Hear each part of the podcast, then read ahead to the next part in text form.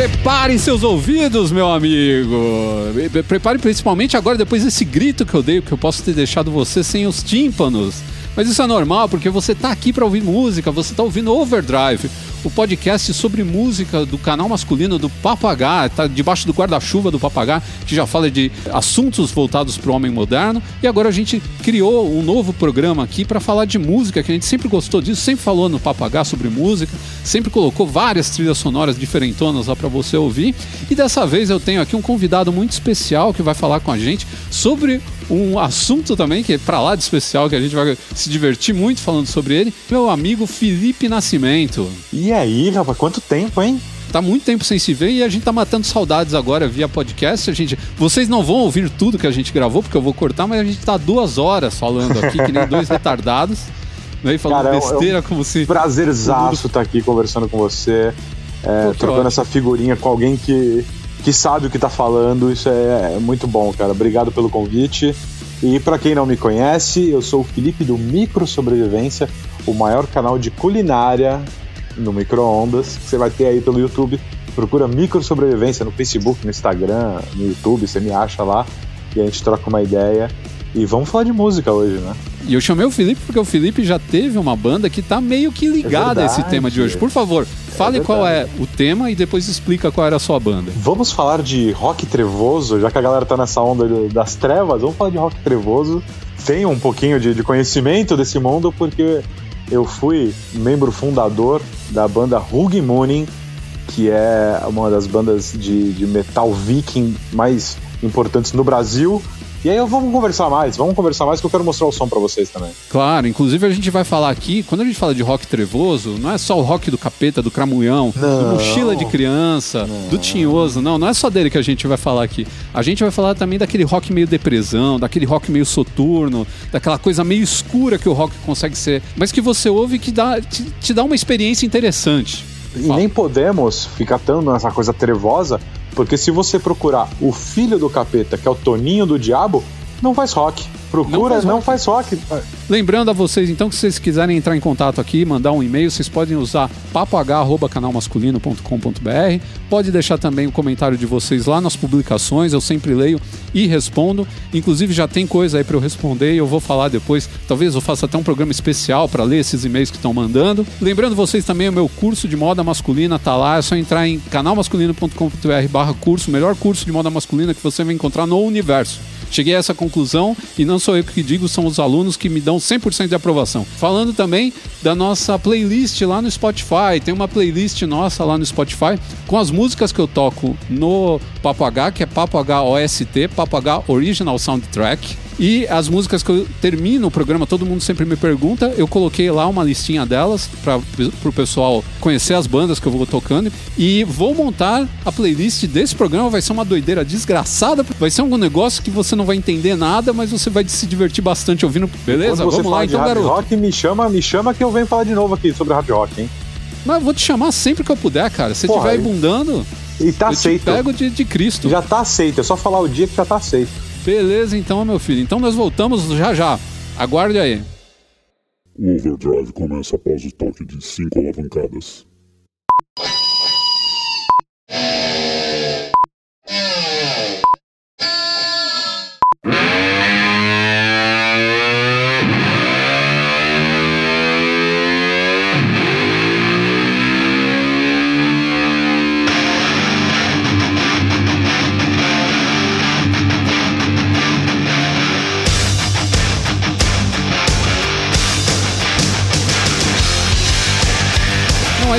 Que o rock é uma coisa trevosa, né? A gente tem aí bandas hoje em dia que tem essa cara de mal, gente com a cara pintada, fulano achando o capeta bonito, beijando o capeta na boca, né? Essa coisa toda, abraçando o diabo.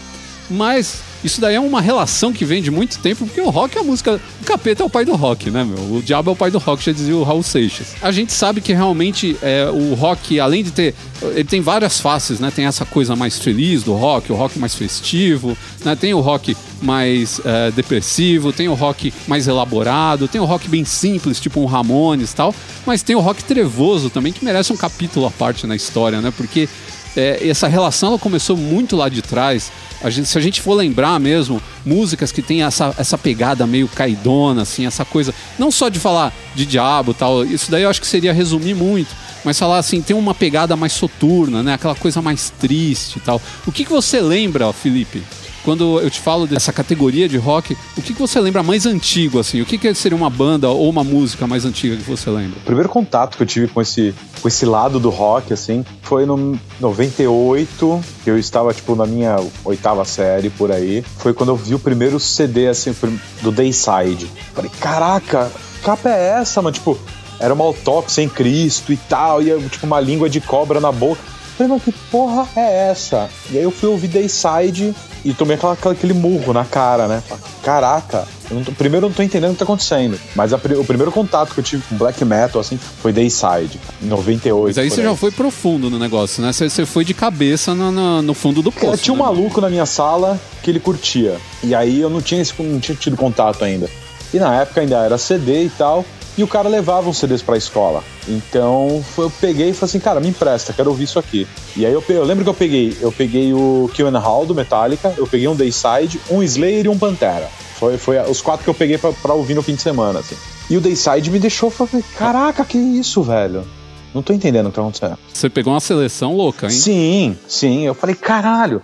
Então, o Dayside, eu acho que ah, nem tem muita gente que conhece Dayside, infelizmente. Não, a banda bem, bem assim para quem gosta do estilo mesmo, né? Quem não gosta, não tem muita familiaridade, não. Conheci ali e tal, ficou alguns anos ouvindo e depois nunca mais, não faço ideia da banda como é que tá, para onde foram e tal. Mas o meu primeiro contato foi Dayside. Metallica eu já conhecia, mas Pantera também e tal. Mas Dayside foi aquela que eu olhei e falei, cara, isso aqui não é normal. Isso aqui os caras querem passar alguma alguma informação aqui que não, não, não é qualquer banda que passa. E aí eu fui ouvir, começar a ver velocidade das paradas e tal. Falei, caralho, que foda. Mas vamos voltar um pouquinho tá, no, no vamos, tempo? Vamos, vamos. vamos voltar para os anos 60, na música que eu acho que é uma das primeiras músicas dos rocks trevosos, sim, assim, dos sim. anos 60. 1964, uma banda chamada The Animals gravou The House of Rising Sun. Você sabe sobre o que é essa música? Cara, eu, eu sei que o, que o Animals tem tipo, muita, muita lenda em torno disso, né? Que, que é eu ia falar. Não é porque a, a, parada tem que ter uma, uma ligação ou uma lenda do diabo, blá, blá, blá, que tem que ser aquele metal gutural. Não, porra, muito pelo contrário. E, o, e o Animals é uma grande prova disso aí, que não... Então, é uma banda que é tipo, é um Beatles gótico. É, né? total, é tipo um Beatles gótico. cara. e é legal pra caramba, você vai olhar então, e assim, pô, não é. E é. É, então, e aquele vocal, né, um moleque cantando, né, aquele moleque franzino com aquele baita vocal e cantando uma música que conta uma história super triste de um rapaz que é de uma família pobre. Uhum. A Casa do Sol Nascente, que ele fala no, no, no, título da música, é uma casa de jogatina. O pai dele se torna viciado em jogo e perde tudo da família. É a ruína da família dele, é a Casa do Sol Nascente. Então, Caraca. Então, essa é a história da música, cara. É uma história super triste. Eu vou colocar um pedaço aqui. Quem não conhece, pelo amor de Deus. Nossa. Isso é um clássico do rock que todo mundo de deveria conhecer.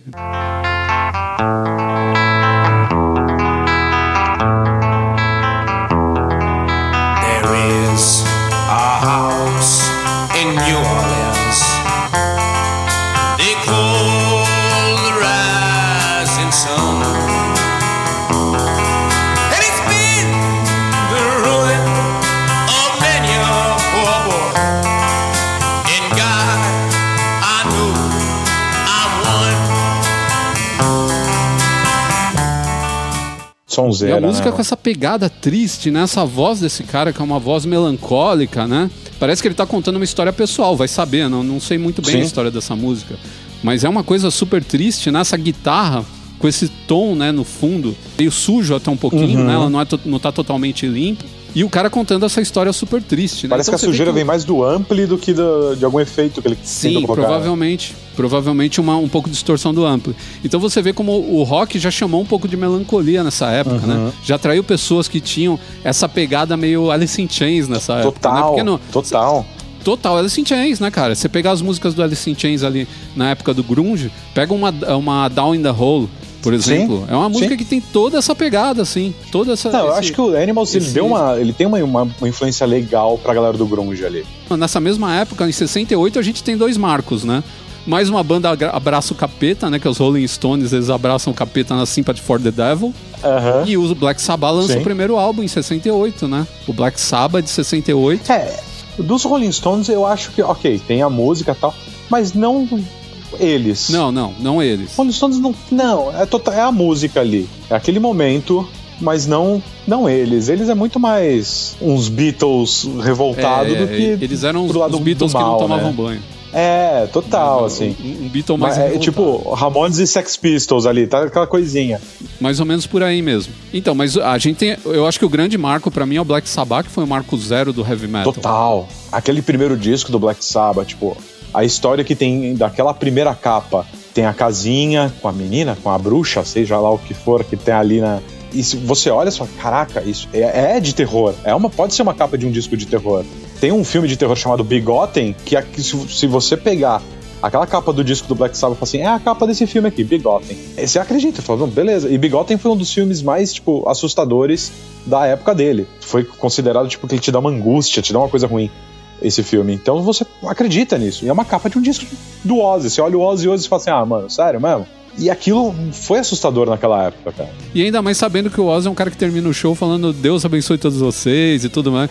E ele, Exatamente. e ele fala que na época, quando eles estouraram, que ele era chamado pra missa negra, pra sacrifício de, de bicho. Porque Sim. os caras achavam que ele curtia mesmo, né? É, um monte de banda. Né? Na época, o rock pegou muito esse negócio do satanismo porque era uma quebra do status quo, né, cara? A família tradicional com a igrejinha e o rock ia lá e chutava tudo isso com sexo, drogas, rock and roll e o capiroto. O negócio deles Sim. era falar Sim. bem do, do cramunhão, porque pra eles, cara, era chutar os valores da sociedade. Era isso que o rock queria, queria desestabilizar, né? Queria fazer algo diferente. Enquanto o punk procurava fazer isso de uma maneira mais política, o rock fazia isso mais nos costumes das pessoas, né? Então ia contra Sim. o lance de você querer ser todo certinho, ir na igreja, não fazer sexo antes do casamento, não tomar droga. O rock ia contra tudo isso daí. Era uma contracultura total. Total. Total. O fato de você. Ah, o, o correto naquela época era você ter o cabelo cortadinho, bonitinho. Não, é ter o cabelo comprido, é a calça jeans preta normalmente. É, tipo, camiseta com, com as bandas que você não conseguia ler, que tipo, todo mundo olhava e falava assim, cara, era muito mais pra você chocar, assim, ó, o que você tá fazendo não é que tá errado, mas só tá diferente, sacou? Sim. Então, é essa, essa parada de chocar que o rock sempre teve, Sim, né? sim. Principalmente o heavy metal sempre foi muito lar de, de cara que. Né, aquele cara que sofria bullying na escola e tudo mais, porque era o cara diferente, né? E a, a sociedade não aceitava o cara, né? E no rock todo mundo Sim. se aceitava porque era o lar do. Todo mundo era maluco, né, cara? Ninguém tava nem aí. É. Então se chegasse lá, você era esquisito. Você não era julgado pelo que você é. Tipo, você podia ser gordo, você podia ser branco, podia preto, cabeludo, careca. Claro que depois você viu umas brigas entre o- a questão de careca, mas não falando do metal. Mas, porra, qualquer um era aceito dentro dessa, dessa linha, assim. E é interessante como o Black Sabbath acabou abrindo a porteira, né, para isso. Depois, nos anos 70, a gente começou a ver eles cresceram cada vez mais e depois apareceu o Alice Cooper, né, no final dos anos 60. Sim. E aí trouxe, Sim. trouxe toda a teatralidade que depois foi, foi ser abraçada por tantas bandas, né? Começaram a fazer um rock teatral. Mas o Alice Cooper era demais, né, cara? Ele colocava é, truque de é mágica no ainda, palco, cara. né? Uma das coisas que acontecia lá, os caras cortavam a cabeça dele ao vivo. E depois uma das minas lá que dançavam no palco pegava a cabeça dele e levantava pro público. Né? E depois ele aparecia cantando Sim, de aqui novo. no São Paulo Trip, 2017, ele tocou aqui no Allianz Parque e ele fazia tudo igualzinho, Igualzinho. direitinho. Tipo, durante anos ele fez a mesma parada. E é fantástico, cara. O Alice Cooper é, é genial. Então, e ele tinha essa pegada muito de, de filme de terror, né? De rock tétrico, né? E certeza que nos shows dele tinha a galera do outro lado da rua com aquelas plaquinhas. Tipo, tire seu filho daí. Com certeza. Ah, Deus não gosta de você. Certeza, Ah, velho. é. Certeza. É, é coisa do capeta, de novo, é o rock trevoso, meu amigo. E aí tinha o Kiss também, que apareceu logo depois, né? Em 74 é o primeiro. É a fundação do Kiss. E aí eles vêm com aquele visualzão, né? Que toda uma história tinha. Você sabe que o Kiss foi realmente é, inspirado nos secos e molhados, né? Isso já foi comprovado? Foi, cara. Já foi. Eu tenho um amigo que é tão fã de Kiss quanto você, ou até mais, e ele já falou pra mim, ele Aham. falou, cara, por tudo que eu li hoje, por tudo que eu, eu já vi entrevistas de caras ligados à produção do Kiss e tudo mais, e foi Secos e Molhado foi, foi uma das inspirações. Porque na, na, na timeline casa, essa, essa história Sim, casa. casa Faz- bastante. pô, faz sentido. Mas ainda tem aquela coisa, tipo, não, não foi, sim, foi, sabe? é tipo sexo dos pais. Você sabe que eles fazem, mas você não quer muito saber, saca? então, assim, ah, será que foi? Ah, beleza. Eu curto secos e molhados. Mas, tipo, será que rolou? É, a gente, a gente estranha por ser uma coisa brasileira, né? No Kiss, já, só pra gente não sair do Kiss, no Kiss teve aquela história dos cavaleiros seguidores de Satã, que essa galera da igreja inventava até. Nunca foi. Que no primeiro show aqui do, do, de São Paulo de 84, eles soltaram pintinhos e pisavam com as botas gigantes. Teve essa história uma, toda. Então, de novo, né? Você lembra disso? O pessoal não entende que o rock é uma manifestação de um humor, é de um, de um estado Exato. de espírito, né, cara? Não é você. Você não canta as coisas na música porque. Você pode cantar sobre o fim do mundo, não quer dizer que você é um anticristo e vai trazer o fim do mundo. O rock, ele fala tanto de terror, de tristeza, de melancolia dessas coisas, porque é uma forma da gente enfrentar essas coisas, é falando delas de um jeito até jocoso, às vezes, até fazendo piada em cima disso. Sim. Depois do Kiss, começa essa coisa do terror teatral e também da, da história do filme de terror, incentivado pelo Alice Cooper, né? O pessoal começa a prestar mais atenção, a molecada começa a assistir mais filme de terror, né? Começa muito clube de filme de terror montado nos anos 70 só com moleque cabeludo que gostava de rock. Uhum. E nisso daí surgem também as bandas do horror punk, começando pelo Misfits, que surgiu ali em Misfits. 78 e 79 com o Glenn Danzig, que depois seguiu carreira solo. Outra banda também que se aproveitou dessa coisa. Que é sensacional, cara. Meio, meio soturna, aquela, aquela maquiagem de zumbi que eles gostavam, que depois virou o corpse paint das bandas dos anos 90 de, de death metal, né? Então, mas se você, se você perceber, a gente passou por um classic rock, por um metal, por um hard rock, estamos num punk, punk agora, agora, ou seja, várias ramificações do rock ali, que a gente pega o mesmo, o mesmo tema, o mesmo assunto, em estilos totalmente diferentes. É, porque o rock ele tem essa coisa, né, cara, de ir passando. Se a gente considerar o punk rock como rock também, né? Das ideias ela, elas irem se passando. Do mesmo jeito que a gente tem banda que fala de política no punk, a gente tem banda que fala de política metal. Você vê que no não é. Hardcore, vai ter, vai ter. E o rock sempre essa coisa indo contra a sociedade, né, cara? Indo contra o conformismo. O metal indo contra. O rock indo contra uhum. o conformismo o tempo todo. E aí também começa a entrar aquele pós-punk, começam a entrar aquelas bandas tipo Talking Heads e tudo mais, e chegam as bandas de gótico. E aí a gente tá falando mesmo do, do rock indo pro lado Sim. do melancólico, né? Da tristeza, é, falar de sofrimento, de dor, de não se encaixar na sociedade, tem muito disso também. Sim, cara, é, eu acho que os primeiros contatos que eu tive com essas bandas mais, mais góticas não sei, eu posso colocar o If Temptation nessa, nessa cesta? Aí a gente vai colocar mais pra frente, lá pros anos 90, 2000, quando começa o rock gótico, o, o metal gótico. Ah, tá, o metal gótico, entendi. Ia ser os primeiros contatos que eu tive, aquele início de Nightwish. Isso.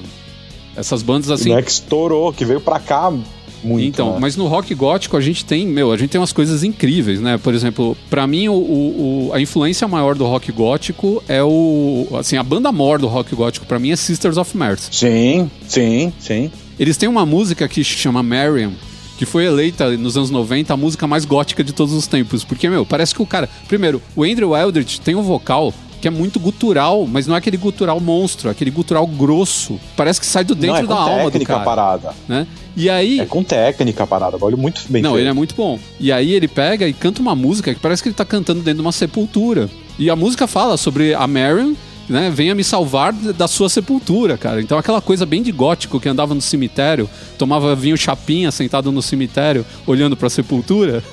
é muito esse negócio, né? Que era o gótico dos anos 80. Total, cara. No Brasil a gente teve dois movimentos góticos fortes. A gente teve um em 85, 86, que foi o, o Dark. Eles não falavam gótico, falavam Dark. Uhum, e depois sim, em 90 sim. voltou com o. Aí chamando de gótico mesmo, voltou com força. Teve várias casas que abriram aqui em São Paulo. Em Santo André Sim. tinha uma casa que chamava Zoster, que a iluminação dela era toda branca, igual o clipe da More, do Sisters of Mars. É, eu ia falar que esse, esse de 85 que você falou é quando surgiu Madame Satã. Isso. Que ficou bem por, lembrado. por anos. Que tinha, tipo, toda a decoração da escada ali, tinha velas no, nos degraus, assim, tipo, numa balada, bagulho é cheio de vela, pra dar uma merda era um pulo. Mas, tipo, as velhinhas, toda a iluminação, aquela parada meio na penumbra e tal. Era muito nessa pegada. Então, só para vocês entenderem um pouquinho sobre o gótico dos anos 80, eu vou colocar aqui um pedaço de, boa, de boa. uma música gótica para vocês ouvirem, só para você sentir o que é um Sisters of Mars. Ó, essa é Marion.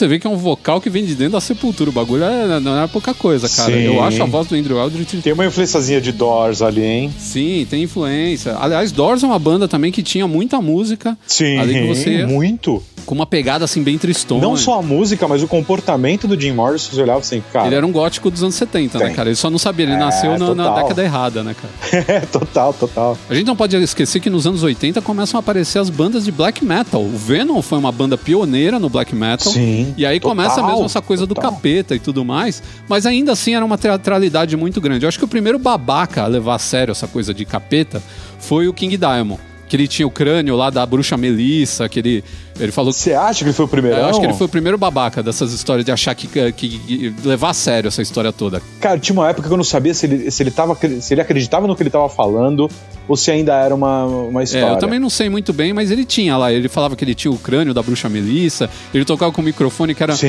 era uma cruz, uma cruz anticristo. Era uma cruz, né, de De- ossos. Você sabe da história que o Leme passou vaselina nessa cruz e ele não conseguiu cantar no show porque quando ele segurava o microfone ficava escorregando da mão do King Diamond. O Leme, antes do show, passou vaselina.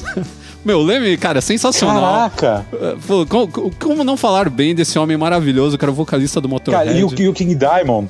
O King Diamond, ele fez um show, 96, eu acho, no Guarujá. Isso é sensacional. Caraca, né? O pessoal de sunga King Diamond King no Diamond. Guarujá, cara. Teve King Diamond e teve Deep Purple. Era, era o o show aconteceu numa casa e tal. E eu na calçada, assim, tipo. Cara, não sei o que, que é isso. eu sei que é legal, tu vê rock e tal, parará, mas eu não faço ideia quem tá tocando. Faço 96, eu acho, sei lá. E era King Diamond no Guarujá. Eu não sei quem levou, não sei quem foi o, o empresário brilhante, tipo assim, vamos levar ele para a praia de São Paulo. Não. Mas eu, eu vi de longe King Diamond sem saber o que, que era. E as bandas, né, nos anos 80 começaram a ver quem falava mais hell no- na- nos discos, né, cara? Porque, meu, todo disco era alguma coisa Sim. hell, né, cara? Tinha hell pra caramba, era inferno pra tudo quanto é lado nos discos. Mas, de novo, era aquela coisa do metal de estar indo contra as, as convenções.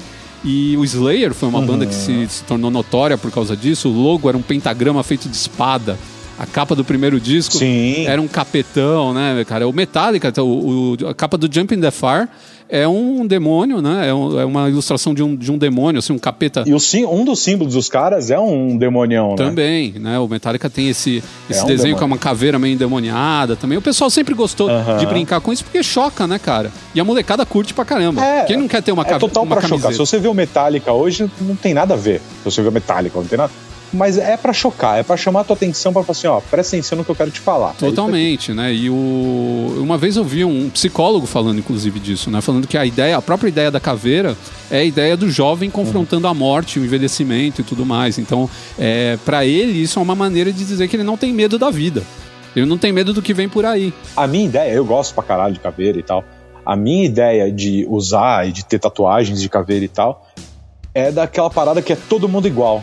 Não interessa se você é negro, se você é japonês, se você é branco ou gordo. Quando você morrer, é todo mundo daquele jeito ali. Você não vai saber quem é quem só olhando, sacou? Que é a filosofia dos caras do Hell Angels. Por isso que o símbolo deles é uma caveira. Uhum. Porque eles falam que é todo mundo igual, então a caveira é onde todo mundo se torna igual, né? O esqueleto é onde todos os seres humanos são. Você não consegue saber qual é qual, né, cara? Assim, um bom médico legista sabe, mas aí. Saberia. né? Quantos tem essa especialização, né, cara? Mas no geral, né? Ah, a gente tem um metal, por exemplo, parecido com o do Suicidal Tendencies, onde a gente tem muita música que Sim. fala de problema psicológico, né? E é, é engraçado que até é uma música meio zoeirona, mas você pega a letra e o cara tá falando dos problemas que ele tem, né? Problemas psicológicos, os medos, né? Ah, você pega aquela How Will I Laugh Tomorrow, né? Que é Como Eu Sorrirei Amanhã, Sim, que ele fala Como eu vou porra. sorrir amanhã, se eu não... Como eu vou gargalhar amanhã se eu não posso nem sorrir hoje, né? E ele fala de todos os problemas É muito deprê, cara. É, muito, pesado. pesada, mas assim, é cantado de um jeito que você fala, não, não pode ser uma música deprê, sendo que. E a Aham. gente, se pegar também Fade to Black do Metallica, é uma música bem triste, né? É um cara que perdeu a vontade de viver. E ele não tem mais nada que incentiva ele a continuar em frente e tal. E suicídio, depressão sempre foram temas, né? principalmente nos anos 80. O Ozzy tem Suicide Solution, que na verdade critica o Sim. suicídio, porque um amigo dele eh, cometeu suicídio, não é incentivando o suicídio, muito pelo contrário. Então, a gente tem toda uma gama aí também de bandas fazendo essas letras que são mais, é, mais pro gótico, que a gente vê muito no gótico. E, no outro lado, a gente tem, por exemplo, The Cure, que é um gótico fofo. É, total, né? né? É, é, uma paradinha bonitinha, é, é gótico, é, é, triste e tal, mas é uma tristeza com um pouco de alegria, não sei como é que eu É uma tristeza que dá para dançar, porque... uma tristeza dançante. É, tipo, Friday I'm in Love você consegue sair dançando, né? Agora, você pegar um Sisters of Mercy, você só consegue dançar com a parede, que nem os góticos faziam, que eles ficavam, tipo, indo e voltando na parede. Era um negócio muito estranho, cara. Caraca, que lembrança foi. É muito bom isso, cara. bailinho gótico Mas era um é. negócio que, pelo amor de Deus. Caraca, bailinho gótico, que bizarro. É verdade. Eu já fui em casa gótica. Cara, você que tá ouvindo isso, você não faz ideia do que é um bailinho gótico. É, cara, era tudo escuro, com umas velas acesas nos cantos. E aí eles colocaram umas músicas tipo Marion, que acabei de tocar agora, no Sisters of Mercy, uhum. uma, umas bandas tipo Silks and the Benches, né? É legal até citar as bandas, Caraca. porque tinha. Eu adoro Fields of the Nephilim, que hoje é uma banda de metal. Eles Sim. evoluíram de um jeito que viraram uma banda de metal. É muito bacana. Clan of Simox é muito. E para quem tá ouvindo a gente, a gente é que a gente não tá indo pro lado de blues. Sim, nossa senhora. Porque se for pro lado de blues, a gente fica até amanhã aqui falando disso. Porque, meu, o blues. E tem as duas tem coisas. O, o filme, tem o, tem um filme com o Daniel Larusso lá, que nessa pegada. Encruzilhada. Encruzilhada, cara. Encruzilhada com o Steve Vai. Então, assista esse filme. Se você achar, por acaso, que é difícil de achar, Assista esse filme que você vai entender o lado do blues ali. Sim, que, que é a história do, do bluesman que, que vende a alma dele pro capeta. Sim. E aí o, o Daniel Larius Karate Kid vai ajudar ele a se livrar do capeta e é obrigado a duelar num duelo de guitarras com o Steve Vai, que ele nunca ganharia, cara. Ele nunca ganharia. Cara, faltou duelo. o Jack Black nesse é. filme. Só faltou o Jack Black nesse filme. O resto tá tudo hoje, Se fosse feito hoje, seria com o Jack Black. Total, cara. Aí seria o Tenacious é. D. Que é mais ou menos a mesma coisa, né? E a gente tem outras bandas também da época. Bauhaus é extremamente triste, também é gótico. Bauhaus, Joy Division, cara. gente, é, uma, é, é um negócio assim que você ouve. Realmente, essas pessoas de hoje que ficam falando que tem gatilho de qualquer coisa, você ouve uns bagulho desse, fica eh, depressão. É, Joy Division eu acho tão triste que chega a ser ruim. Tem uma outra música assim que eu acho legal, cara. mas não, não são todas. É tipo Bauhaus também, eu não consigo ouvir tudo. É. Johnny Cash para mim é um country gótico também. É um country gótico. Você já viu a versão que ele fez da música do Nine Inch Nails? Sem brincadeira, se eu fosse o cara do Nine Inch Nails, eu largava a música, porque ficou muito melhor. Não tem, como, não tem como tocar não mais ela. Não tem como tocar cara. mais ela. Aliás, vou colocar. Peraí, vou colocar aqui. Se você não conhece Johnny Cash, é o Elvis do mal. É o Johnny Cash. É o Elvis Trevoso. É o Johnny Cash. The needle tears the hole. The old familiar sting. try to kill it all away. But I remember everything. What have I become? My sweetest friend. Everyone I know goes away in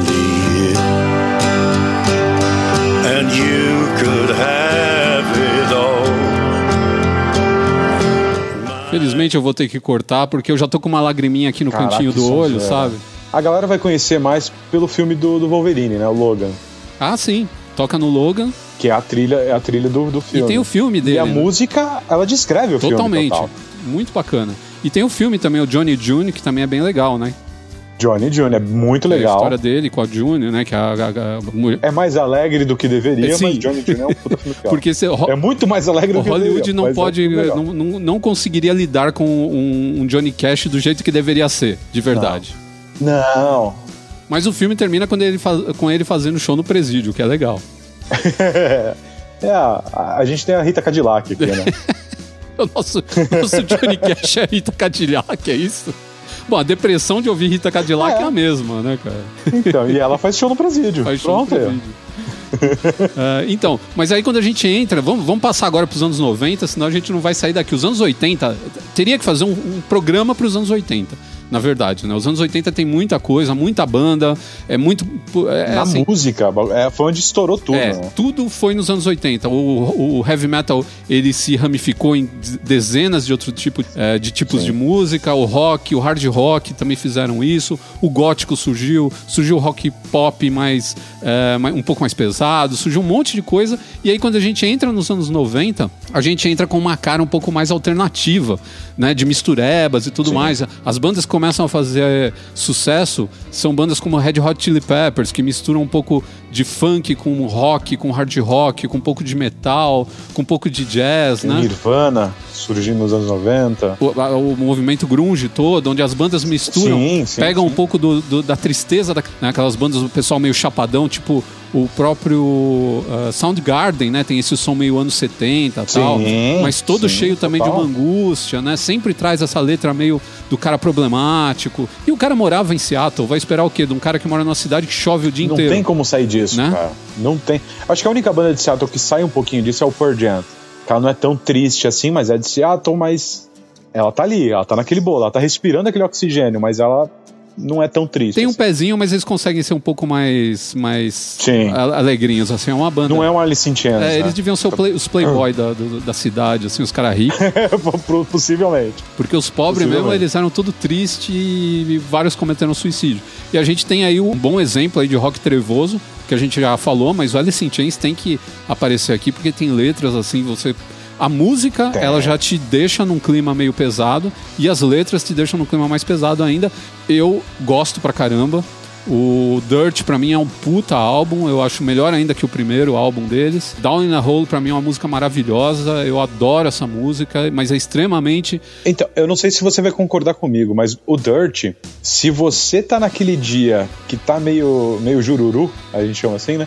Você tá meio jururu, não é um disco legal para você ouvir. Não, não mesmo. Que é, tem, ele tende a piorar a tua situação. Exato. Ele não vai te animar. Tipo, eu, eu, tenho essa parada de, dependendo do meu estado de espírito, eu tô escutando uma parada diferente. Se eu tô meio pra baixo e eu escutar um Dirt, é suicídio. Eu pulo da janela e acabou. Ele não te ajuda. Ele não te ajuda. Se você estiver feliz, ele vai te puxar um pouco para baixo. Ele é pesado. Mas nessa época também surgiu outro fenômeno que começou a aparecer as bandas que misturavam metal com gótico. Então eram bandas que tocavam um som bem metalzão, só que era num, num tempo mais devagar, né? era mais na manha a música uhum. e mais pesadona, mais arrastada, com vocal é, mais soturno tal. Então você pega, para mim, o grande é, expoente dessas bandas é o Type O Negative. Total, né? total. Então tem esse negócio, colocar contrabaixo acústico na música. Puta, eu achei. A primeira vez que eu vi uhum. Black Number One, cara, eu falei, que vocal é esse? O que, que é esse contrabaixo acústico? O que, que é esse, esse timbre é, de é guitarra bizarro, todo cara. zoado? E eu acho que quem não conhece também precisa conhecer Type O Negative. Vou colocar aqui um pedaço de sim, Black Number sim. One para você ouvir.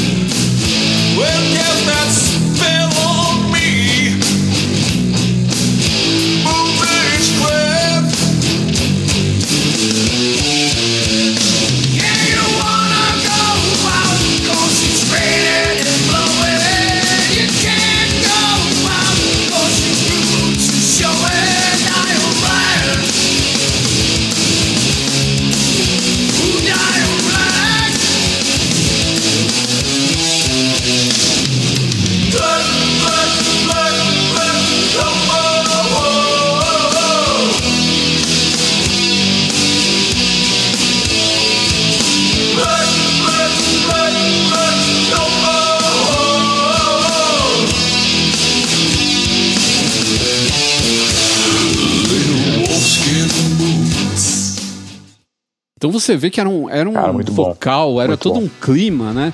E a letra, Sim. a letra da música é muito engraçada. Eles eram meio na zoeira. Eles cantavam desse jeito, mas, cara, uhum. tinha muita zoeira. A letra da música é engraçada. É a história de uma menina gótica que não quer sair na rua porque o cabelo dela tá descolorindo e ela não tem a tinta Black Number One para cobrir as raízes dela. Sim. Né? Então fala que tá chovendo lá fora. Isso é um problema. Tá chovendo lá fora, que é o clima Pô. do gótico, né? Chuva, aquela coisa triste, mas ela não pode uhum. sair porque as raízes estão aparecendo. E o gótico não pode ser loirinho, o gótico tem que ser o, o cabelão ah, eu... preto. Você que pinta seu cabelo, você sabe que isso é um problema. Claro.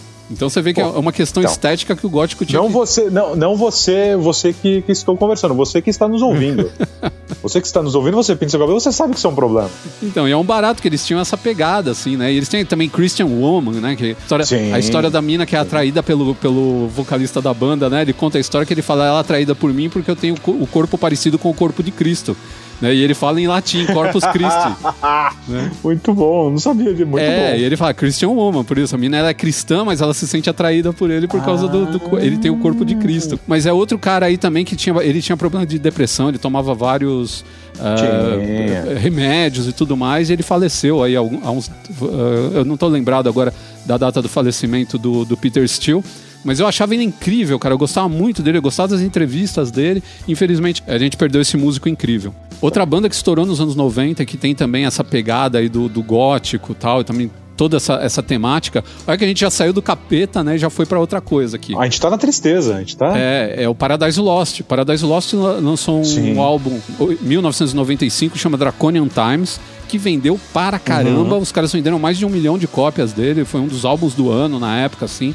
Foi uma coisa incrível e lançou a banda, né? Catapultou para o sucesso, porque a banda não era tão conhecida e acabou se tornando uma banda super conhecida. Ficaram até mais mainstream, mudaram um pouco o tipo de música deles, ficou mais, mais é, parecido. Eles gravaram um disco depois que parecia Depeche Mode, assim, ficou meio esquisito, que era o Sim. One Second. Nessa época também surgiu Lacrimosa, que o cara também é todo erudito e tudo Caraca, mais, né, cara? Sim. É um, a banda alemã. Aliás, a Alemanha, a Alemanha é o celeiro das bandas de, de metal gótico. Cara. Aquele canto da Europa Sim, ali, né? Mas, Aquele olha, cantinho da Europa, ele tem umas. Igual a Alemanha não tem, cara. Tem muita banda gótica, de metal gótico. E assim, as bandas estão ficando cada vez mais góticas e cada vez mais pesadas. Então você pega hoje. É, a, a, parte black metal é mais noruega Sim, ali. Sim, né? aí pega mas... os nórdicos. Aí já não é os germânicos, é. são os nórdicos. Os nórdicos. Exa exatamente. Porque eles são tristes, né, cara? É sol da meia-noite, é gelo pra tudo é quanto é lado. cacete. A Noruega eu acho que a galera levou a sério demais. Eu também acho. Quando chegou na Noruega, a parte do, do black metal, a parada de queimar a igreja. É o pessoal do Burzum. A ideia, tipo, é, queimaram 52 igrejas, eu acho. É, eu sei que o Burzum e queimou aí... aquela igreja Fantoft lá, que é, eu não sei como é que fala esse nome. Sim, é, e os caras, a ideia inicial dos caras era queimar a igreja com o padre dentro. Pelo amor de Deus. Saca? Não, eles são doentes. E aí acharam melhor queimar só com os animais, tipo, não, né, é. cara? eles levaram a sério demais. Graças a né, Deus, o cara do Burzum tá preso. Tava preso até um, não sei se ainda tá, mas ficou bastante tempo preso. Gravou disco de dentro da, da prisão. Cara, teve o Mayan, o, o vocal do, do Mayan, ele se matou, e ele tirou uma foto e tá é um bootleg ao vivo dos caras. É a foto do maluco com a cabeça estourada, deitado, assim, tipo sem tratamento nenhum, é a foto, pá. Qual foi a banda que o cara matou um amigo? Foi o Mayen também. O outro ah, vocalista que entrou, ah, com meu, guitarrista e tal. esses caras, viu? Foram 23 facadas, ah, não, velho. Essa isso. banda é tá totalmente cagada, assim. E é Noruega. Noruega. Total. Cara, esse povo... Os caras têm, têm um museuzinho pra essa banda, tem Nossa tudo lá. Senhora. A parede onde os caras tiraram uma foto escrito black metal ainda tá lá. É, é um país onde eles é, sabem o que é black metal, diferente do, do, mundo, assim, que a galera meio que não sabe o que é. Eles sabem o que é black metal. Pode não gostar, mas sabe da história das 52 igrejas queimadas, da galera que se matou, da outro que matou não sei quem. Então eles sabem da cultura black metal na Noruega. É aquilo que eu te falei. Eu acho que eles levaram a sério demais essa parada. E aí do outro lado a gente tem o Volbeat, que é norueguês também, e é uma, é uma mistura de metal com rockabilly, com metálica. É, a outra co colocou cor na parada, é, né? É. E é uma banda que lá eles têm um público gigante, né? Você vê show deles lá na, na Noruega, é show em estádio, cara. É tipo o Rammstein na, na Alemanha, é no mesmo nível. Aliás, Rammstein é outra banda boa para falar dessa parte aí meio de, de coisa soturna, porque os caras são, eles têm um, um, uma pegada que é, é um soturno meio industrial, né, cara? Eles têm um parafuso a menos. Total. O Rammstein é um parafuso a menos. Porque te, a, a, o primeiro contato assim que eu ouvi falar em Rammstein foi quando eles abriram o show do Kiss em 99. Todo mundo. Que eu não sei quem teve essa ideia também, né? É, acho que todo mundo, né? Em que o vocalista, ele pratica sexo com o tecladista com um pinto de borracha no palco. Sim. Aliás, aquele Cara, coitado daquele tecladista, né? Eles tocam fogo nele, jogam ele no público. Tudo é no cara, né? Tudo é o cara. Ele é, é o Tudo bote é expiatório. Põe um bote, põe o cara e vai no público. Assim, tipo, não, cara. Os anos 90 cresceu muito essa história de banda de black metal, né? E o metal gótico também cresceu muito, né? Os anos 90 foram, é, foi uma época muito estranha, né? Ao mesmo tempo que a gente teve Barbie Girl, né? Do Aqua, tocando no rádio durante o dia inteiro. a gente teve. O tempo todo. A gente teve essa, essas bandas de, de, industrial, banda gótica, banda de black metal. Na mesma Europa do Aqua, isso, porque a Aqua é, é europeu uhum. também, se não me engano, né? Uma banda europeia. É europeu. E é engraçado como os Estados Unidos meio que passaram, tirando o grunge, né? Acho que eles abraçaram tanto o grunge que não teve muita banda gótica americana. Tem banda até portuguesa. Não teve. Fico... O Moonspell, que é português. Ficou ali na Suécia, Alemanha, Europa é, geral. Você tem né? a Itália, ali, a Itália você tem o Lacuna Coil, que tinha também uma pegada meio folk. No começo era meio um folk misturado com gótico, misturado com metal, né? E tinha essa, sim, essa cara sim. também. Mas aí, nos Estados Unidos, aí cê, eles voltam pro capeta. Aí, porque aí começa o Slipknot, essas bandas desse tipo. Mushroom Red. Já veio mais, já vem mais pra cá, né? O, o Slipknot já é mais. Nessa pegada também, com, com máscara, tudo meio não, é, não chegava a ser demoníaco, mas era uma coisa meio de filme de terror, né, cara? Era um negócio que te dava medo. Era mais pro, pro filme B, né? Você tinha aquela coisa do filme do Halloween, aquela coisa, aquele clima pesado não é tipo black metal, mas é uma, uma, parada mais terror, né? E sempre bandas com muitos caras, né? O Mushroom Head também tinha é, bastante cara, o Slipknot, tem uma outra banda, o aquele Slipknot Insane tinha... Cloud Pulse também era nesse, nessa pegada. Sim, também. Vários e, caras. E tinha aquela lenda também que o vinha do Kiss também, tem no Slipknot, de você não saber quem é o cara que Exato. tá ali. Exato, esse, mistério você ele atrai. a cara da pessoa. A gente tem isso até hoje é... no Ghost. Você não sabe quem são os Nameless Ghosts. Né? Os é verdade. Eles são, eles são caras todos com máscara. O papa do capeta. E se né? trocar, se trocar aquela máscara lá, cê, trocam o cara, né? Já saiu vários caras da banda. Você não sabe quem tá lá no Ghost. Você só descobriu quem é o vocalista porque descobriram ele outro dia e não teve como ele fugir mais, né? O, o Tobias uhum. Forge, né? O, é o vocalista. Aliás, vamos tocar um pedacinho de uhum. Ghost aqui pro pessoal ver o que, que é boa, boa, uma boa, banda, uma banda que é, ela é alegre ao mesmo tempo que ela fala de temas meio, meio é, fala um pouco de satanismo, é. fala de doença, que nem o disco, o último disco fala da, da peste negra na Europa na, na Idade Média. Os caras conseguem falar disso com sim, músicas que tem, é, eles lembram muito, o Regis Tadeu fala muito isso, eu concordo com ele. Eles lembram o Blue Oyster Cult. Eles têm aquela pegada meio anos Sim, 70 caraca, verdade. do Blue Oyster Cult.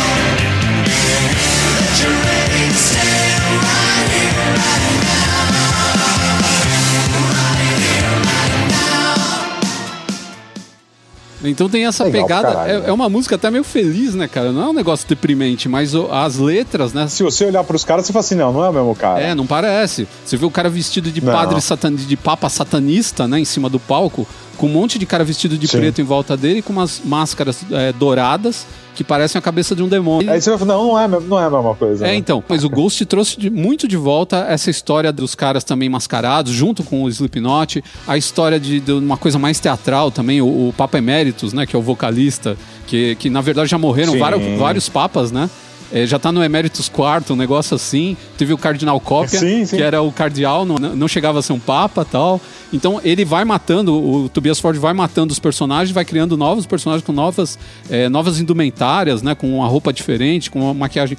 Mas sempre aquela maquiagem meio de caveira, que é o Corpse Paint também no rosto, que vem lá uhum. das bandas de horror rock, né? Pegar os caras do Misfits é uma grande inspiração para esse tipo de banda, né? E eu não posso deixar de falar aqui do Wasp. Putz, o Wasp, como que a gente já passou do Wasp nos anos 80? Cara, a gente não pode deixar o Wasp sem falar dessa parte teatral, o horror, e, e que no show dos caras, o vocal, ele jogava carne crua no público, e enquanto tocava e ficava jogando carne, mordia, jogava pra galera tal. A roupa dele era sensacional, porque ele tinha tipo uma saqueira com, com uma serra elétrica acoplada na saqueira, assim. Sim. Então dava a impressão que tinha uma Sim. serra elétrica cortando ele pelo meio. cara, era cara, muito divertido. É, o, o Wasp é muito bom, cara. Eu fui no show que teve em São Paulo, uh, o último, não, penúltimo, que teve um no, no, Carioca. E aí o cara já tinha se convertido, né? Ele já era um cristão. Ah, então ele tocava, em, nos momentos que ele não tinha que tocar ou cantar, ele colocava a guitarra nas costas, fazia o sinal da cruz pro público e tipo que abençoava a galera, saca? Pô, esse povo, eles não E voltava limite. a tocar o Wasp, tipo, é, é muito teatral a parada, é muito foda. É, não, o rock sempre trouxe isso daí, porque o rock sempre se preocupou com a arena, né? Fazer shows grandiosos. Então, para isso, tinha Sim. que ter uma narrativa, tinha que ter um storytelling. Então, qual é o meu storytelling? Ah, eu sou o Papa Emeritus e isso aqui é uma grande igreja. Eu tô tocando aqui com meus ghouls. Eu não sei se é, vocês estão é, têm ideia do que é um ghoul, mas o ghoul é um espírito que é tipo um monstro que come carne humana, é quase um zumbi. Só que ele come carne de cadáver, ele não come carne de, de gente viva. É um negócio mais ou menos assim. Né? Então ele tem os nameless ghouls, que são os, os ghouls sem nome que, que cercam ele e ele é um papa do inferno, né, cara? Ele é um papa, é um papa Sim. proscrito. Então é legal essa ideia. A gente tem agora, nesse momento, eu, infelizmente eu vou datar para você, uhum. mas temos um superstar, um ícone desse, desse tipo de rock que tá acabando, que é o Marilyn Manson. Sim. Vão acabar com o cara agora, é, ele né? Tá... Por tanta merda que o cara fez. Ele fez muita bosta. Não tô falando quem é, que é errado fazer isso, tem que fazer mesmo, se tudo isso for comprovado. Se você não sabe o que, vai procurar, porque é, é, é, muito lixo em volta do cara. E visualmente era total isso, né? Esse bagulho do horror, do medo. Pra cada disco tem uma narrativa, né? Então cada disco dele era uma narrativa Sim, diferente. E ele levava isso adiante, terminou o disco, ele criava. Ele era a Madonna do, do metal horror. Total. Era a mesma coisa. A Madonna Total. pegava lá, é, agora eu sou é, sexy. Aí ela né, pegava aquele lado. Aí ela voltou cinco anos depois com outro álbum onde ela tava tipo espiritual.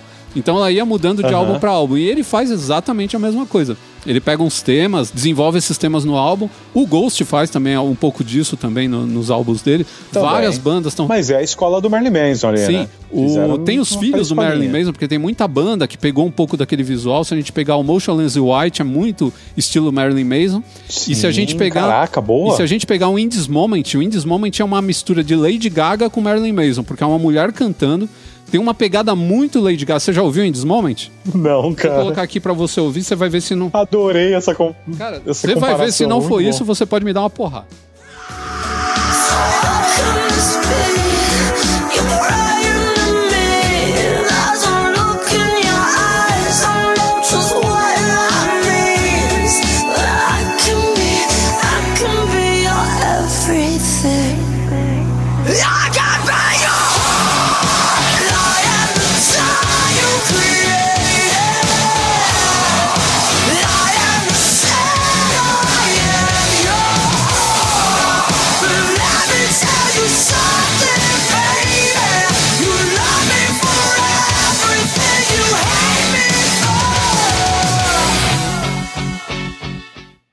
Você achou? Caraca, cara, eu achei que eu não ia gostar pelo vocal muito, muito para baixo, muito triste, né?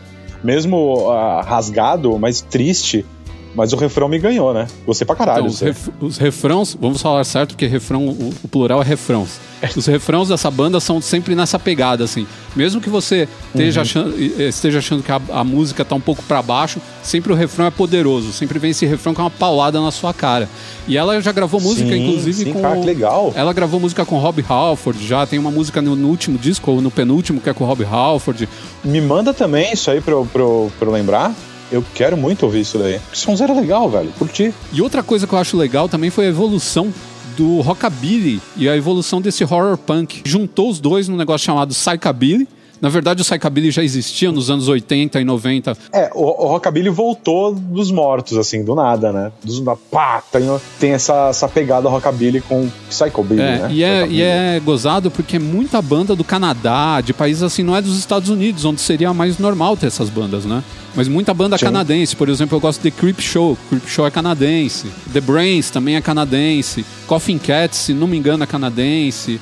É, Calabrese, sim, sim. Calabrese é americano, mas Calabrese parece Misfits. É bem parecido com Misfits, assim. Bem parecido. E Misfits, pra mim, é uma, uma das bandas do meu coração, né? Isso tudo é muito bom. começou a trazer essas bandas de volta que tem máscara, tem pintura, tem esse, essa uhum. coisa do, da caveira, né? Todo mundo tatuado com tatuagem de caveira também, pintura de caveira no rosto. Tem uma performance. Tem esse negócio de falar sempre de horror falar de zumbi, falar nessa coisa de horror de anos 70, 60, 70, zumbi, monstro, né? Falar sempre de, de coisas uhum. desse tipo, né? O Creep Show, tem o The Brains também fala muito dessas coisas de zumbi e tudo mais. E o Misfits nem se fala, né? Cada música do Misfits é um filme de terror diferente.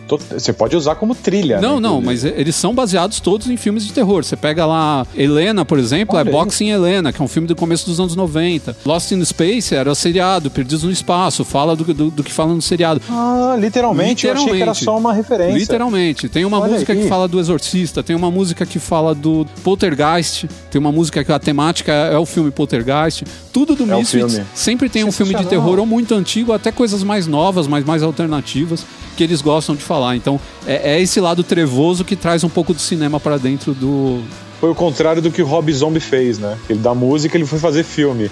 Os caras fizeram músicas dos o filmes. Rob Zombie né? é outro cara bem lembrado aí do, do, metal trevoso, né, cara? Ele tem essa pegada Total, né, toda, cara? Né? De, de, filme de terror, o visual dele, né? Quando ele lançou aquele primeiro, o, o Hillbilly Surgiu, Deluxe, né, né, de 97, uh -huh. 98, eu adorava. Quando eu comprei esse álbum, eu ouvia ele praticamente o dia inteiro. E é aquela coisa Não, pesada. É muito bom, é muito bom. Aquela coisa pesada e com essa, essa temática de filme de terror, só que é, o dele é inventado, né? Ele cria os personagens. E, e é um bom diretor. Ele é um bom, é um diretor, bom diretor ele é um bom diretor de filme de terror. Sim, de filme de terror. É Sim. muito bom. Então, e aí agora a gente tem, né? A gente falou dos filhos do, do Marilyn Mason e a gente tem também a galera que gosta de maquiagem. É, existe uma banda muito legal que é sueca, que chama Avatar, não sei se você já ouviu. Sei. O Avatar sei, é muito sei, bacana porque eles têm é, eles são tipo um circo de horror, né? Então, eles têm as pinturas de circo, assim, as roupinhas de circo meio de soldadinho, assim, aquela coisa meio de fanfarra de circo. E, e o vocalista, né, ele tem uma pintura de palhaço que dá medo. E as letras deles são letras bem pesadas, assim, o, o, a temática deles é bem pesada também, tem essa coisa meio para baixo. E o que eu gosto mais do, dos caras do, do Avatar, que eu sempre vou elogiar, é a capacidade deles de fazer riff que faz você bater cabeça. Vou colocar um aqui para vocês ouvirem agora. Sim. Exemplificar. Boa, boa.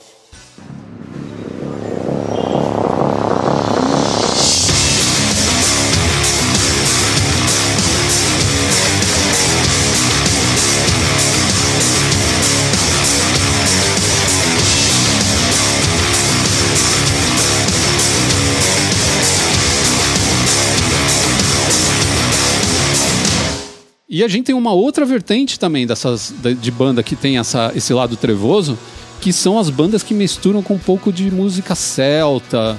Então fica aquela coisa meio Sim. de filme, de, de uns filmes de terror celta inglês, meio estranhão, né? Aquelas músicas que tem guitarra, mas tem um pouco de instrumentos típicos, né? Da, daquelas regiões da Europa ali, que são são uns instrumentos meio estranhos, uma música meio cigana, né? É, é um, um, É uma parada medieval. Né? É, então pega um pouco do medieval, pega um pouco do, do celta, né? Dessas culturas todas, eles misturam e vira tipo um folk gótico metal, né? Vira essa mistura. Tem duas. É, eu, eu, não sei aonde que. como que rolou esse liquidificador aí mas a sonoridade fica muito legal. É, uma coisa bem interessante de ouvir. Tem duas bandas assim Você vai eu... mostrar o som que você me mostrou? Eu, eu acho que a galera tem que ouvir aquilo. Qual deles? O Shireen ou o Eluvity? Deixa eu ver qual que é.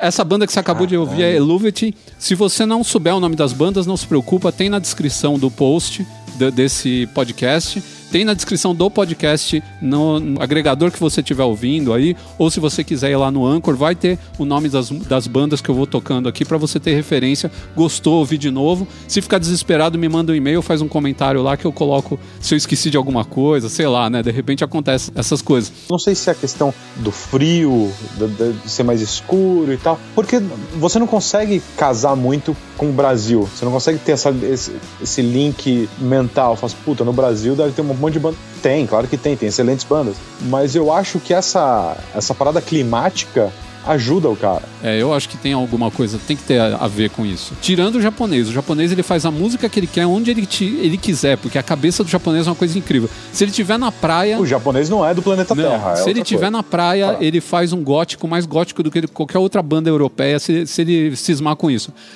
E a gente não pode esquecer o pessoal da zoeira. O pessoal da zoeira é fundamental. Então a gente tem uma banda que chama Nanowar of Steel. Só o nome já vale a pena, né, cara? Nanowar of Steel tem uma música que chama Norwegian Reggaeton. Eles pegaram toda a temática do black metal norueguês e fizeram um reggaeton com essa música.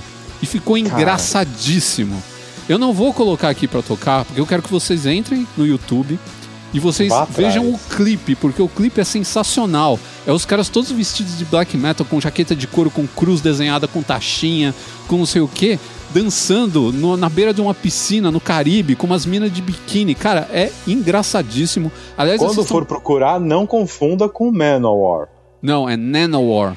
É de é, sacanagem mesmo. Eles é. são italianos. E existe uma banda que as pessoas levam a sério, mas eu não consigo levar a sério. É Power Wolf. Power Wolf é uma banda alemã. É difícil, né, levar a sério. O vocalista parece que ele saiu de um filme de terror dos anos 70. Ele é aquele. Sabe o tiozão que guardava a masmorra no filme de terror dos anos 70? Barbudão com aquela olheira, sabe? É esse cara é o vocalista da banda. E o pessoal ama essa banda. Eles têm uma música que chama Resurrection by Erection. Só esse nome já é sensacional. É uma massacration né? dos caras, pra traduzir, é. né? Eles têm uma música que chama Os Demônios São os Melhores Amigos da Mulher. Em vez de Diamonds, are the, the Girl's Best, best Friend, né? Uhum. Eles são que os demônios são os melhores, né? Eles têm uma música que chama Stoßgebet, que é uma oração profana. É uma oração pela ereção, pelo sacrilégio, pelo, pelo coito.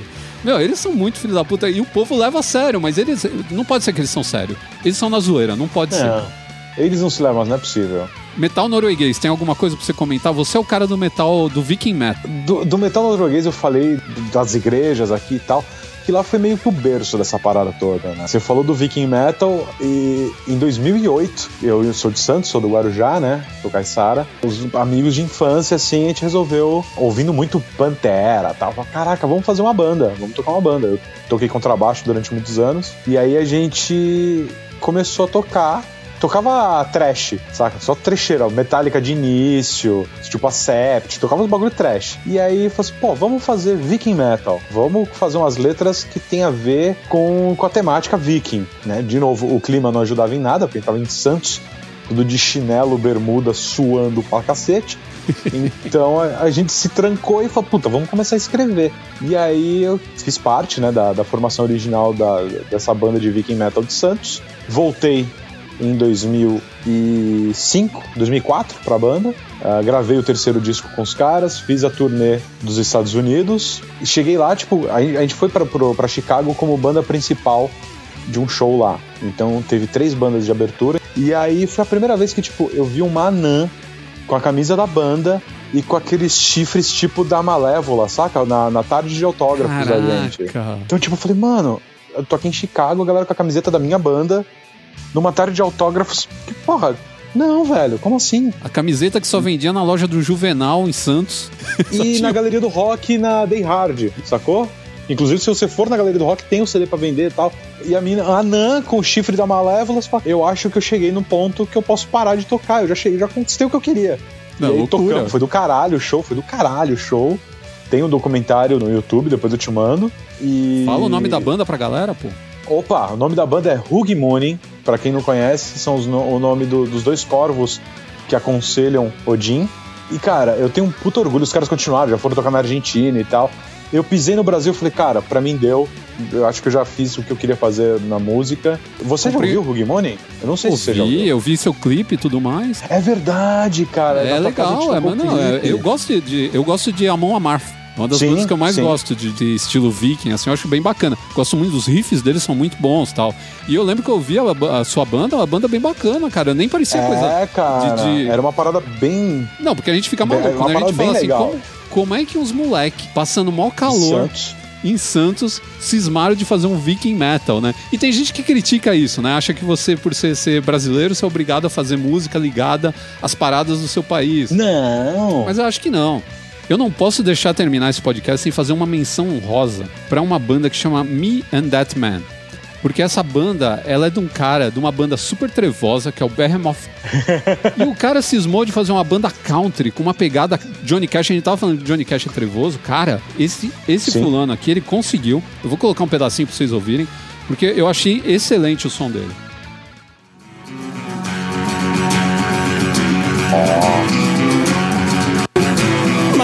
Was reborn into that incendiary darkness. It brought to mind great writers of satanic verses. From that truth, my eyes glowed with unholy illumination.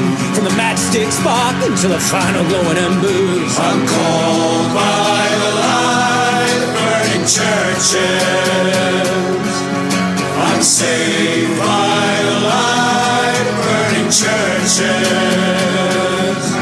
I was always the altar boy, never Part of the choir and friends with the priest. It all changed when those river Não é muito foda isso? Cara, muito Legal bom isso daí. caramba. Eu fiquei impressionado. O, o estilo de vocal me lembrou me lembrou Dead Kennedy. Esse vibradinho O- da é, voz, o- saca? A tonalidade dele tem, tem uma coisinha meio, meio de É, Diego Biafra. Mas eu achei muito Eu bom achei bem isso, interessante cara. também. Você vê que é um, é um negócio que vale a menção honrosa aqui, acho que do final do, do episódio, porque mistura um pouco de Johnny Cash com um pouco de Lou Reed, né? Eu achei o som, a sonoridade, assim, tem essa coisa meio soturna também, né? Meio triste, meio deprê. E uma coisa nova, Uhum. né? Não é um negócio de antigamente, dá a impressão que é uma banda mais antiga até, né? É uma das bandas que eu vou querer procurar e baixar alguma coisa É, Me and. That Man. Até o, nome é muito simples, cara. Você nunca imagina que é uma banda desse, Muito bom, desse jeito. muito bom. Mia That Man. Cara, que legal. Eu curti esse country mais do capeta, mais pesado. Não é tão redneck. Você vê como essa parte assim da, da, da música com esse clima, ela vai pra tantos lados, né? Olha tudo que a gente ouviu. A gente ouviu punk rock, a gente ouviu country, a gente ouviu heavy metal, death metal, ah, gótico, metal gótico. Olha a mistureba que a gente conseguiu fazer aqui só explorando esse Sim. tema dentro do rock, né? Olha como o rock é uma coisa rica e como o rock é aberto a receber estímulos de outros ritmos, né? De outras culturas e tudo mais. Eu acho que esse é um bom encerramento Sim, do nosso sim. podcast, você não acha? Se a gente for falar de tudo aqui, que a gente nem, nem chegou muito no Brasil e tal, senão, puta, aí tem mais dois, três A programas. gente teve aí. bandas aqui também com, com. A gente tinha o Violeta de Outono, que era uma banda gótica brasileira. Caraca, sim. É. Então, se, se a gente for começar a falar de Brasil, a gente. Vixe, Maria. Não, não dá. A gente tem que saber a hora de parar e a hora de parar é agora.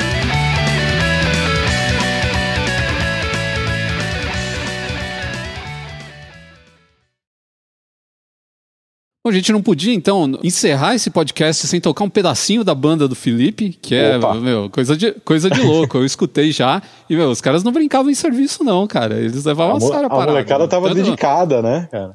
Não à toa que vocês tinham a fã anã com os chifres de, de malévola e camiseta da banda em- nos Estados Unidos.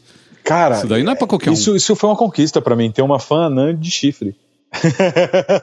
Meu, a música traz essas coisas pra gente, né? Ter uma Sim. banda é uma experiência muito louca, né? A gente nunca, nunca sabe o que esperar, o que, que vai vir do público. Ter fã, né? É um negócio muito doido, assim. Claro, Depois você porra. começa a trabalhar como influenciador, você começa a atrair essas pessoas. assim, E você começa a ver como você, como você influencia mesmo as pessoas e tem que tomar Uhum. muito cuidado. A gente já falou isso em outro podcast do Papagá, não, não do Overdrive, mas a gente falou do Papagá, de influência e tomar muito cuidado com a influência, porque você é responsável por muita coisa e às vezes por inspirar e às vezes por tirar a inspiração de uma pessoa, por jogar a pessoa num- numa depressão. Eu espero que esse, esse programa, por, Por ter favor. tratado dessa. Né, não, Não. caia, as pessoas não Exato. fiquem deprimidas. É, é para vocês se divertirem, ver como tem variedade de música, coisa que você não conhece. Conhecer música é legal, mesmo que você não goste. É legal Sim. porque é uma experiência. É, é- Você saber o porquê que você não gosta. Eu não gosto por causa Exato. disso. Pronto. Exato. Música ninguém pode gostar de tudo. Música é o que te toca. Se a música te toca, você gosta. Se não, ok. Segue a sua vida em frente, vai ouvir que é legal pra você. Exatamente. Então vamos, vamos tocar, vamos tocar um pedacinho aqui da banda do Felipe pra vocês conhecerem.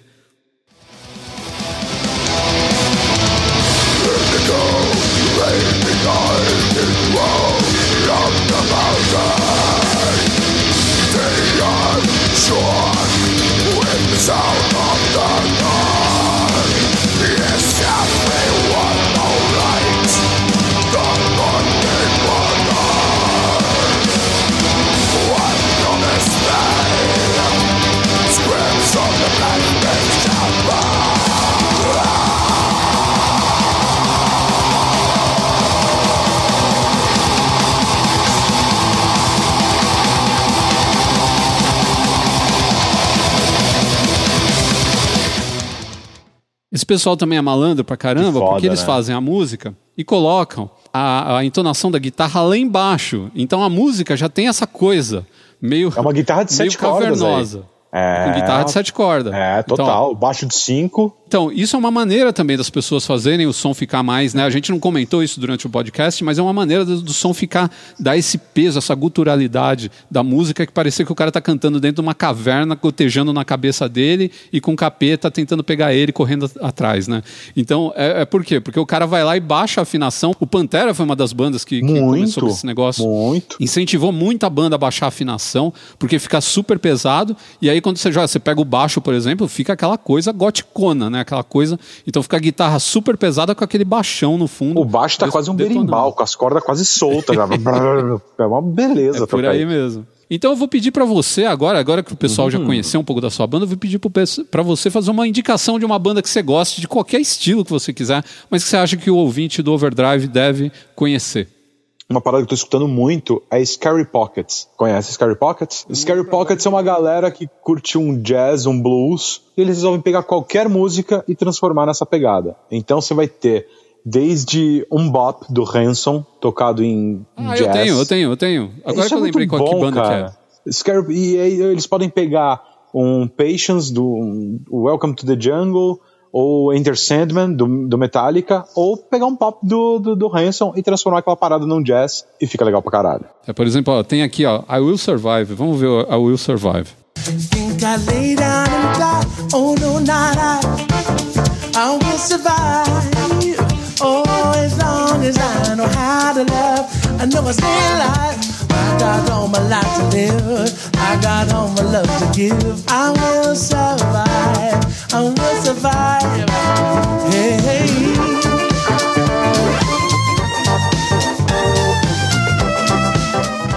Essa Sonzeira. música ela né? tem um groove maravilhoso, né, cara? Sonzeira, sonzeira. Tem nada a ver com o que a gente conversou o tempo todo aqui, né? A gente Nada. terminou o programa um Você jeito que tava completamente. achando tudo muito cinza, toma essa aí. Eu tenho um costume que eu tô criando Hum. nesse podcast aqui, é uma novidade. Eu termino sempre o podcast com uma música que vai atazanar a cabeça de quem tá ouvindo o podcast. Vixe. Então eu sempre escolho uma música que o cara vai ouvir, ou a música vai ficar na cabeça dele, ele vai ficar uma semana ouvindo. A última eu te- eu terminei o último podcast com Momoland tocando Bam, que é uma musiquinha bem pop coreana. E Uhum. agora eu vou colocar um negócio aqui que é especial. Pera só um minutinho.